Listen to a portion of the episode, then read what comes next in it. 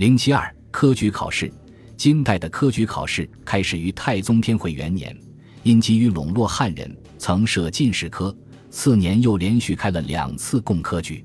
但当时的科举考试实行南北选，南北士人分是京邑和慈赋，即黄河以北的辽人是慈赋，两河之间的汉人是京邑。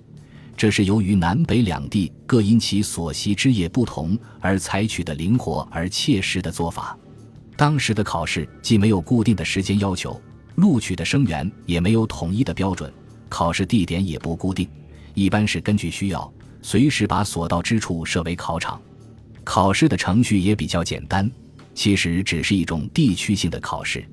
熹宗和海陵王时期，科举制度逐步健全和发展起来。首先由南北选过渡到南北通选，其次逐步健全了分级逆进的考试程序，实行乡、府、省三级考试制度。天德三年又增加了殿试之制，并确立了三岁一批的定期考试制度。考试命题以五经三史正文为内容，科目有词赋、经义、策论、律科、经统、制举、女真进士等科。考试词赋、经义、策论中选者称进士，律科、经同重选的称举人。凡进士、举人由乡至府，由府至省及殿庭四士都中选的，则朝廷授给官职；至廷是落选者，则赐之及第，称作恩吏。凡是进士不中者，由大臣推荐者称特恩。今对进士的待遇十分优厚，进士及第后。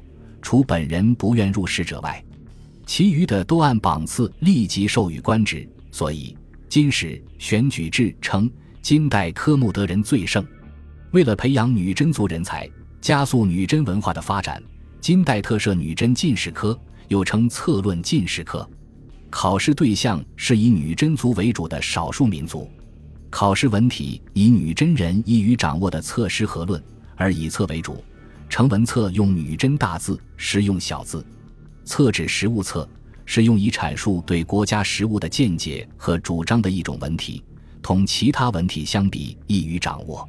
因此，以测取女真进士，是与他们的文化水平相适应的。